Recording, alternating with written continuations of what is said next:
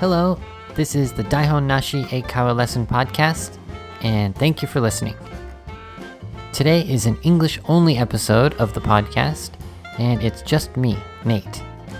Usually on Saturday, we have the podcast with me and Sota, but today is just me. It's an English only podcast, so if you want to improve your English listening, listening to only English, please keep listening. First of all, thank you for everyone who wrote a review in iTunes. Thank you so much. I really appreciate it. Sota does also. If it's your first time, please write a review in iTunes. We really appreciate every review and we read each one and we like to get ideas and topics for the next podcasts from those reviews. So please write one. Also, please follow us on Facebook and Twitter. And you can do this by clicking the link in this episode's description in the podcast app. I really want to get more fun and interesting ideas and also questions that you want me to answer for the English only podcast, but also some ideas and topics and questions that Sota and I can answer on the Saturday podcast. So please follow us and give us some good ideas about topics to do. Okay, let's get started with today's English only episode.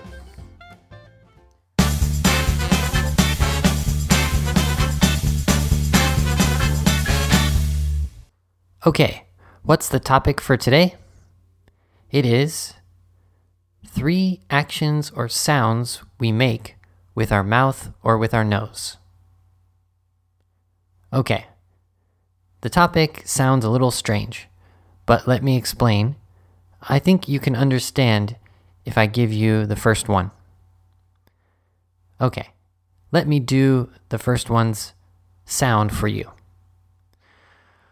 Achoo! Okay, what was that sound?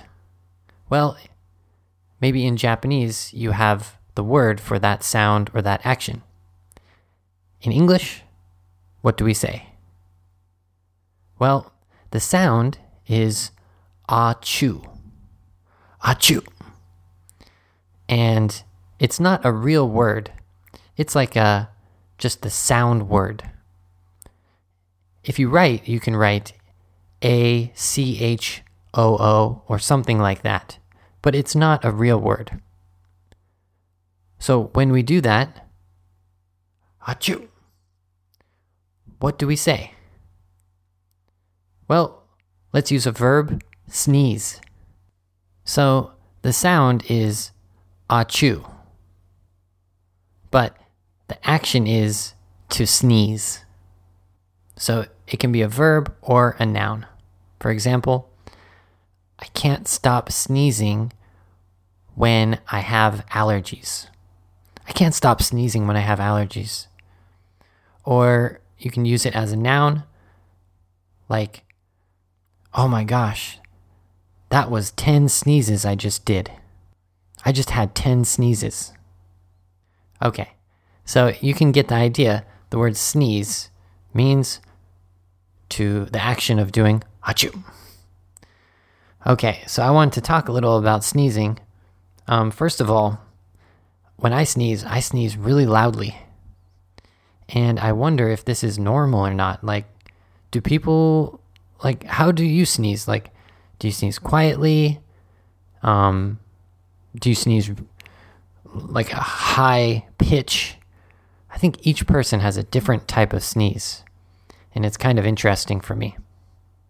Because, like, when someone who's close to me, they know I'm going to sneeze, they look like, uh, an explosion is just about to happen and they they move away and try to escape because my sneeze is so loud. And sometimes when I'm in the cafe teaching English, I hear people sneezing and it is loud, so loud. But on the other hand, um, some people have very quiet sneezes and very cute sneezes. So it's really interesting kind of comparing the two.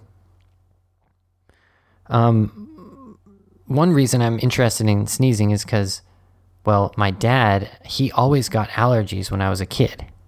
So in the springtime, he would have pretty bad allergies. And sometimes he couldn't stop sneezing. He literally could not stop. He would sneeze, I don't know, 10, 20, 30, 40 times.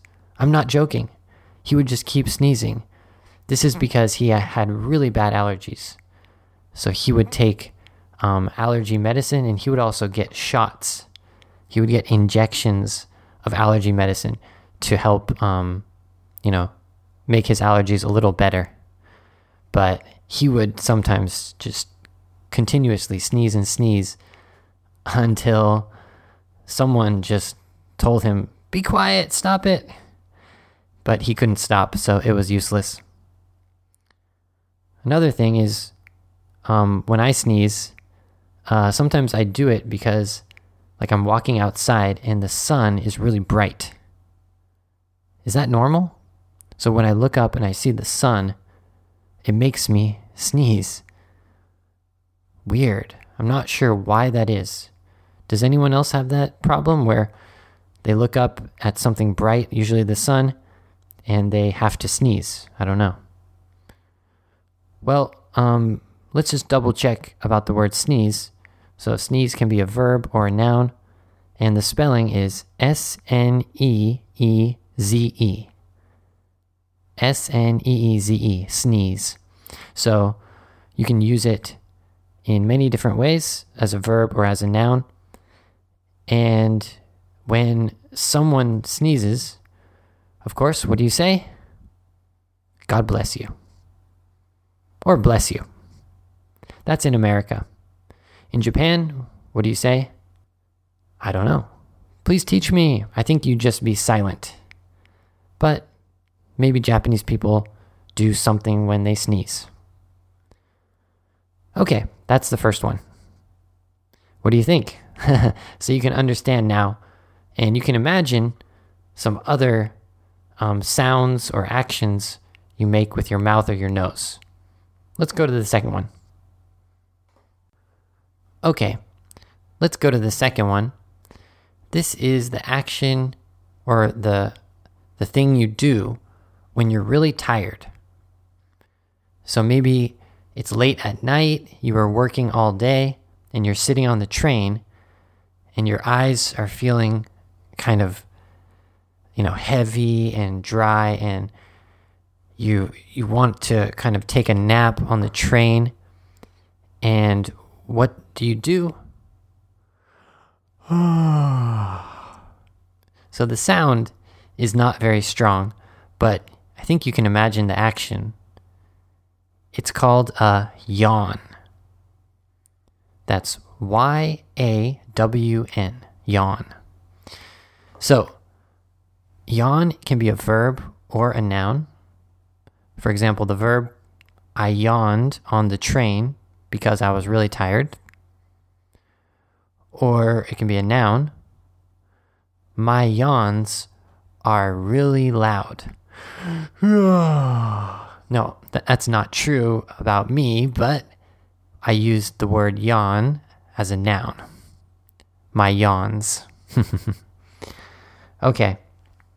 I wanted to talk about yawns a little bit because it's really interesting how when one person sees someone yawning, that they yawn themselves. It's like um, infectious or something. So, have you ever had the situation where you're maybe you're on the train, like I said before, and you see someone yawn, and then almost simultaneously, almost immediately, you feel like yawning too. It's crazy, right? Why does that happen? I think, actually, I know I don't think, I don't know why I, no, why does it happen? I don't know. But it's really interesting how if you see someone yawn, then you feel like yawning yourself. That always happens to me. Whenever I see someone yawn, I expect myself to yawn also. um, one other interesting thing is like if I'm really tired, I make myself yawn. This means I try to yawn. And after I yawn, my eyes get a little bit um, moist. They get some tears, some water from, you know, from inside my eyes, and I become less tired. Um, I think that's a good way to survive if you have to wake up early and you know, you you drink coffee but you're still tired, then you can make yourself yawn and it can wake wake yourself up. Your eyes are less dry and you feel more awake because your eyes are more awake. So that's kind of a a trick to make yourself more awake is you can make yourself yawn. Okay, that was the second one. Let's move on to the last one.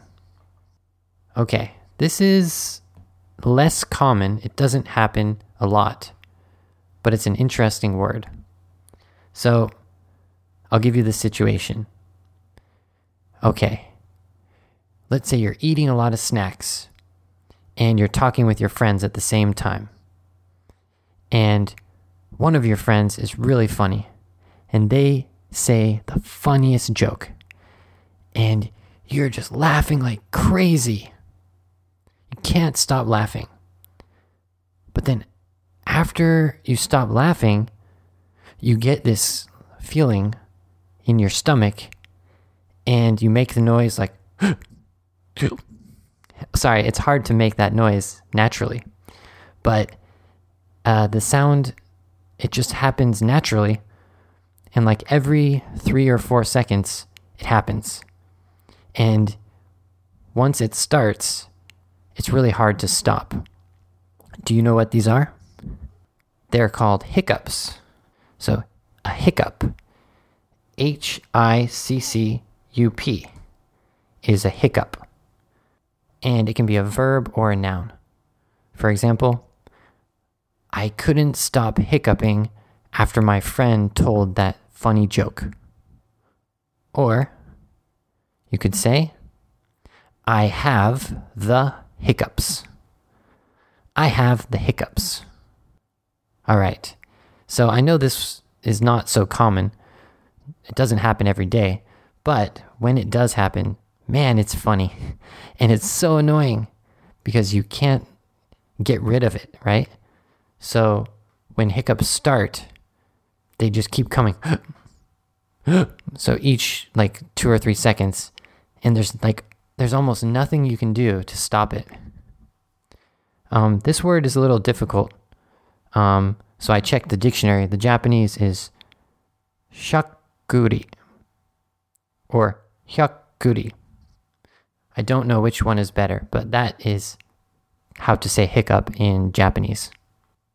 Anyways, hiccups happen a lot to younger people, especially kids or teenagers, because they're you know, eating a lot and laughing and running around and doing different things. So their stomach gets like full of air and then it, it, the hiccups start. Um, when I was a child, I remember I used to always get the hiccups and I don't know what it was. I think it was just maybe because I was eating too fast and talking or like laughing with my sister, telling jokes. But I, I used to always get the hiccups. And sometimes I would get the hiccups um, at the same time as my sister would get the hiccups. So we'd both get them at the same time. And that was just the worst. I can remember my sister hiccuping and I'm hiccuping. And my mom is like, Are you guys okay? What's going on? Need some help? So she would recommend she kind of had this um, this way to fix the hiccups. Okay, this might sound a little strange, but I don't know. Um, do you have a special way to fix the hiccups? My mom, she told us to eat a spoonful of sugar. So you get a spoon and you pick up some granulated sugar, like, you know, powdered sugar not powder, but um, grain sugar, not syrup. And you eat it. That's it. That fixes the hiccups. What do you think? Uh, when I was a child, when I got the hiccups, I always ate a spoonful of sugar, and it always helped. I'm not sure why it helped. One of my friends, he used to laugh at me. He was like, "How how does that help you? You're just eating sugar, but how does that help you with the hiccups?" I don't know if it's a like psychological thing or I don't know like if it's a mental psychological thing or if it actually helps you to um, stop the hiccups, like physically. I'm not sure. But um, yeah, hiccups are a pretty funny thing. Okay, so we talked about three different um, um, noises or actions that you make with your mouth or your nose. The first one was sneeze. The second one was yawn. And the third one was hiccup. So, all of these words you can use the noun or the verb. Both are okay. Well, I think that is the end of this podcast. I could talk for a really long time about different sounds that the body can make. so, there's a lot more sounds. So, if you're interested, um, yeah, request that I talk about it more. Um, and by the way, do you sneeze a lot? Do you yawn a lot? Or do you get the hiccups a lot? Well, comment and, you know, tell me what you think. And that is all for this episode.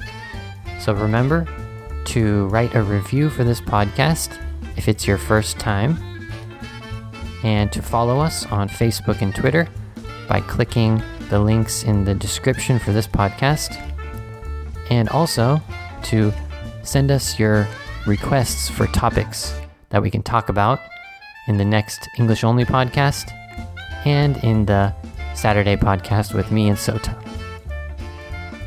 All right, thank you so much for listening. Bye bye.